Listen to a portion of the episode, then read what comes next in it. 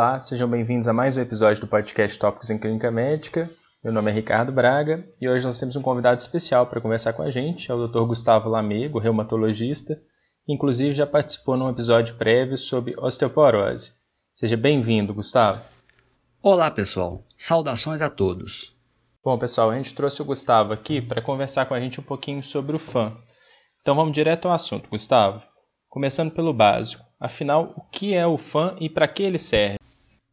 O FAM é um exame de imunofluorescência que tem como objetivo pesquisar a presença de anticorpos anticélula, ou seja, anticorpos anti-antígenos celulares.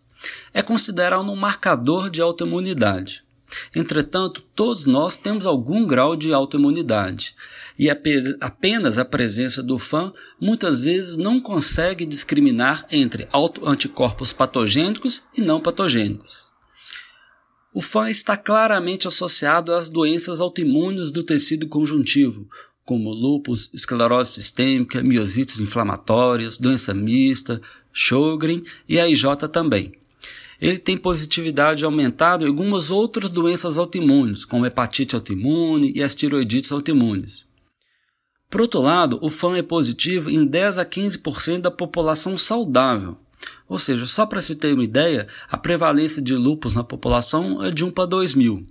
Ou seja, mesmo eu juntando todas essas doenças autoimunes, se solicitarmos o FAN sem um contexto clínico apropriado, teremos um chamado falso positivo em mais de 90% das vezes. Gustavo, e quando eu devo solicitar o FAN então? Devemos solicitar o FAN diante de uma suspeição clínica de doença autoimune do tecido conjuntivo, como o lúpus e as demais. A solicitação do FAN de um, diante de um paciente com queixas musculoesqueléticas inespecíficas não ajuda e, na verdade, pode até atrapalhar o seu raciocínio clínico. E uma vez que eu tiver com o resultado do FAN em mãos, como é que eu vou interpretar a titulação e o padrão dele? Primeiramente, em relação à titulação. Analisando a curva ROC, chegou-se ao ponto de corte de 1 para 80 para a positividade do FAM, ou seja, o FAM é positivo em títulos iguais ou superiores a 1 para 80. Quanto maior esse título, maior a especificidade para o diagnóstico. Mas nem o título, nem a flutuação desse título ao longo do tempo não tem correlação com a evolução ou prognóstico da doença. Em relação ao padrão, existem 32 padrões diferentes de FAM, com importância clínica bem diferente entre eles. São divididos em cinco grandes grupos: os padrões nucleares, padrão nucleolar, padrão aparelho mitótico, citoplasmático e padrões mistos. Os mais importantes são os padrões nucleares e nucleolares. Por exemplo, o padrão nuclear homogêneo tem boa correlação com lupus e com lupus induzido por drogas. O padrão pontilhado grosso tem estreita correlação com os anticorpos anti-SM e anti-RNP. Já o padrão pontilhado fino pode ser tanto encontrado como lupus, Sjögren e outras doenças autoimunes, mas também ser encontrados em pacientes assintomáticos.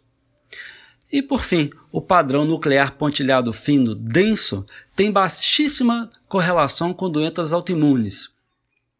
Inclusive, quando é esse padrão nuclear pontilhado fino denso, a regra dos títulos da titulação não se aplica. Nós facilmente encontramos pacientes assintomáticos com padrão pontilhado nuclear fino denso em altos títulos. Gustavo, e se eu me ver na situação de atender um paciente que é assintomático, mas já traz para consulta um resultado de um FAM positivo? Primeiramente, devemos investigar sinais e sintomas sugestivos de doenças autoimunes do tecido conjuntivo associados ao FAM. Sintomas como febre, astenia, linfonodomegalias, perda de peso, xerostomia, xeroftalmo, fenômeno de Renault, artrite, fotossensibilidade, racha, alopecia e parestesias.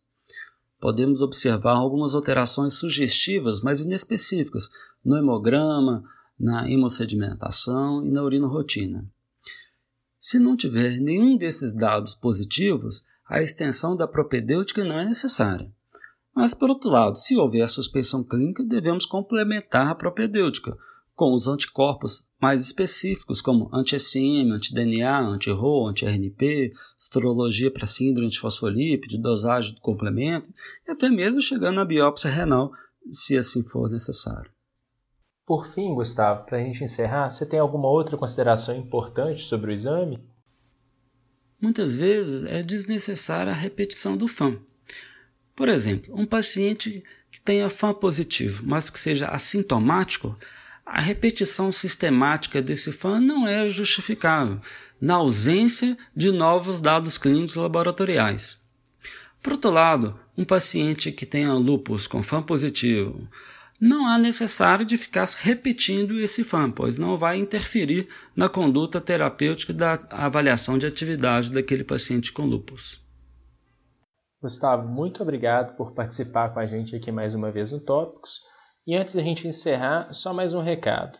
Se acompanha o nosso podcast, gosta do nosso conteúdo, quer contribuir para viabilizar a continuidade dele, então não deixe de conferir o nosso projeto de financiamento coletivo no Catarse. Basta ir na plataforma Catarse e procurar por Podcast Tópicos. A gente agradece se você puder contribuir, se você puder divulgar a campanha. Muito obrigado e até a próxima semana.